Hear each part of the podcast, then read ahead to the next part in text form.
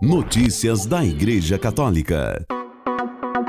Terça-feira, 12 de dezembro de 2023, hoje é dia de Nossa Senhora de Guadalupe, a padroeira da América Latina.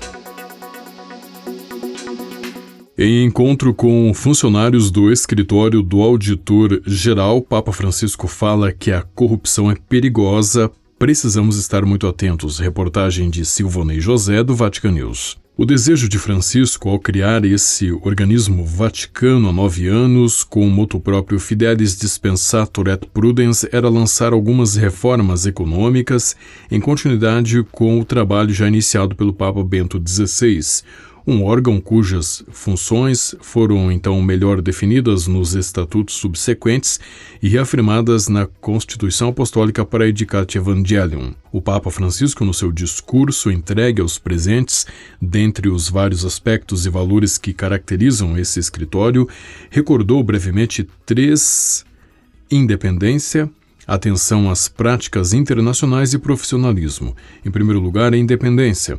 O escritório do auditor-geral não, não depende hierarquicamente de outros órgãos. Entretanto, longe de significar a arbitrariedade, isso implica a responsabilidade de uma ação sempre bem pensada e inspirada no mais alto princípio da caridade.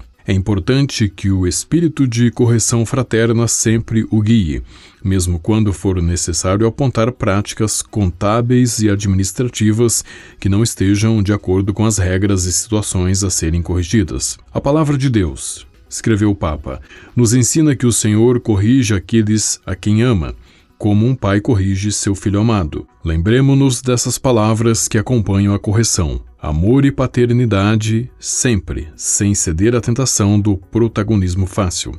A esse respeito, Francisco diz que é bom recordar, com espírito sinodal, a importância da colaboração do escritório com os outros dicastérios da Cúria e, em particular, com os organismos econômicos, evitando competições que podem facilmente se transformar em rivalidade também em nível pessoal. Em segundo lugar, atenção às práticas internacionais. É importante promover a aplicação das melhores práticas, promover a justiça e estar alinhado com o restante da comunidade internacional, desde que, é claro, os padrões não contradigam os ensinamentos da Igreja. Terceiro lugar, profissionalismo. Referindo-se aos presentes, salientou que eles têm um histórico profissional considerável, adquirido em organizações importantes.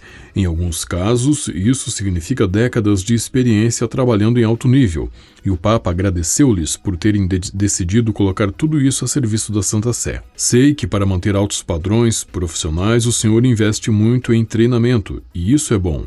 O Papa Francisco recordou então que o escritório do Auditor-Geral também é uma das autoridades anticorrupção de acordo com a Convenção de Mérida, a qual a Santa Sé aderiu em 2016, também em nome do Estado da Cidade do Vaticano. Certamente, acrescentou o Papa, aqueles que trabalham na Santa Sé e no Estado da Cidade do Vaticano o fazem com fidelidade e honestidade, mas a tentação da corrupção é tão perigosa que precisamos estar muito atentos. Sei que os senhores dedicam muita atenção a isso, com um trabalho que é administrado com firmeza e misericórdia descrição, porque, sujeito à necessidade de transparência absoluta em todas as ações, os escândalos servem mais para encher as páginas dos jornais do que para corrigir em, profunda, em profundidade comportamentos. Convido-os, disse Francisco, além disso, a ajudar os responsáveis pela administração dos bens da Santa Sé a criar salvaguardas que possam impedir, no início, que a própria insidiosidade da corrupção se concretize. O Papa concluiu seu discurso dizendo que sabe que alguns dos presentes servem no refeitório de, da Caritas. É uma coisa bonita, eu lhes digo, façam isso com o coração aberto, com simplicidade e gratuidade, e encontrem tempo para conversar com essas pessoas e ouvir suas histórias. Muitas vezes se encontram pessoas que precisam de amizade, mas que são deixadas sozinhas. Muitas vezes, um sorriso e uma palavra valem ainda mais do que um prato de macarrão finalizou o Papa Francisco. Notícias da Igreja Católica. Em audiência, o Papa recorda os 60 anos de relações entre a Santa Sé e a República da Coreia, reportagem do Vatican News. Foi o ano da publicação da Pacem in Terris, de João 23, que a Santa Sé e a República da Coreia assinaram oficialmente acordos diplomáticos em uma terra onde, ainda antes, alguns mártires entre os séculos 18 e 19 haviam lançado as sementes do que se tornou uma igreja florescente e fervorosa. Em um telegrama enviado ao bispo de Suwon, Matias Hilong-yon, presidente dos bispos coreanos, o Papa recorda os 60 anos de relações entre o Vaticano e Seul, alargando o olhar para o que foi construído pela difusão do Evangelho e pelo crescimento da igreja local, com sua contribuição para o bem-estar da sociedade coreana. Recordando a viagem apostólica ao país em agosto de 2014, que culminou com a beatificação de mais de 100 mártires, Francisco expressa a esperança de que a presença da igreja continue a dar frutos culturais e espirituais, especialmente para aqueles que são marginalizados marginalizados, empobrecidos e sem esperança. Outro desejo é dirigido aos jovens, herdeiros, escreve desse grande testemunho de fé, para que eles possam levar adiante esse precioso testemunho de Cristo enquanto se preparam para as celebrações da Jornada Mundial da Juventude a ser realizada em 2027.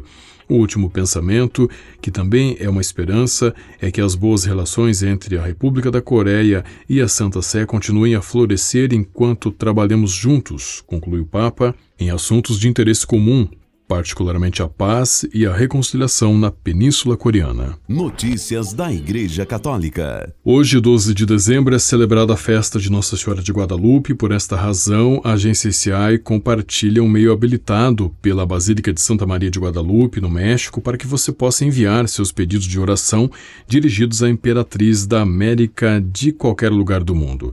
Para escrever seus pedidos, você deve entrar no site da Basílica de Santa Maria de Guadalupe e deslizar o cursor para a seção Escribe tu petición a la Virgen. Escreve seu pedido para a Virgem. Não é necessário entrar com um usuário nem colocar o nome. Então, é, você tem que acessar o site virgemdeguadalupe.org.mx. Virgem com N de navio. Virgem de Guadalupe, tudo junto, .org .mx. E aí você, na sequência, desliza o cursor para a seção Escribe tu petición a la Virgen. E aí, pronto, você já vai poder é, escrever a, o seu pedido de oração. Notícias da Igreja Católica. Religiosas visitam o Museu Técnico Histórico da Rádio Vaticano. Reportagem do Vatican News. O grupo de religiosas do projeto Pentecostes, com e através das Irmãs, promovido pelo Dicastério para a Comunicação do Vaticano, visitaram na manhã de quinta-feira, 7 de dezembro, o Museu Técnico, Histórico da Rádio Vaticano. Conhecer o Museu Técnico Histórico significou para mim estar em contato com a história da evolução da comunicação na igreja, explica a missionária escalabriniana Irmã Rosa Martins, que há um mês, através do projeto Pentecostes, atua na Rádio Vaticano como estagiária. Irmã Rosa acrescenta que, além de poder estar em contato com antigos equipamentos, foi singular poder sentir de perto e saber um pouco mais sobre o interesse dos papas pela comunicação. De forma particular, me chamou a atenção o envolvimento e dedicação de Pio XI nesse processo. Ele inaugurou a Rádio Vaticana, então chamada Rádio do Papa, em 12 de fevereiro de 1931.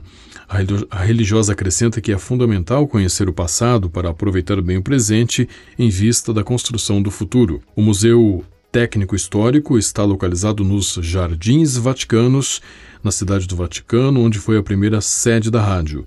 O museu recolhe e conserva milhares de peças ligadas ao mundo da comunicação. É possível ter contato com os primeiros microfones, discos de vinil, transmissores, a primeira televisão da rádio, arquivo amplo de fotografias e filmes. De acordo com o técnico Giorgio, as seis primeiras redações, por volta dos anos 30, eram nas línguas italiano, inglês, francês, espanhol, alemão e polonês. Essas redações eram dirigidas e coordenadas pelos sacerdotes jesuítas. Em contínuo processo de evolução, seja técnico, seja de conteúdo e de diálogo com o mundo, a Rádio Vaticano conta hoje com pessoas provenientes de 60 nacionalidades diversas, estão presentes 50 idiomas e 16 alfabetos. Com a colaboração do Vatican News e da agência ICI, você ouviu o Boletim de Notícias Católicas que volta amanhã. Notícias da Igreja Católica.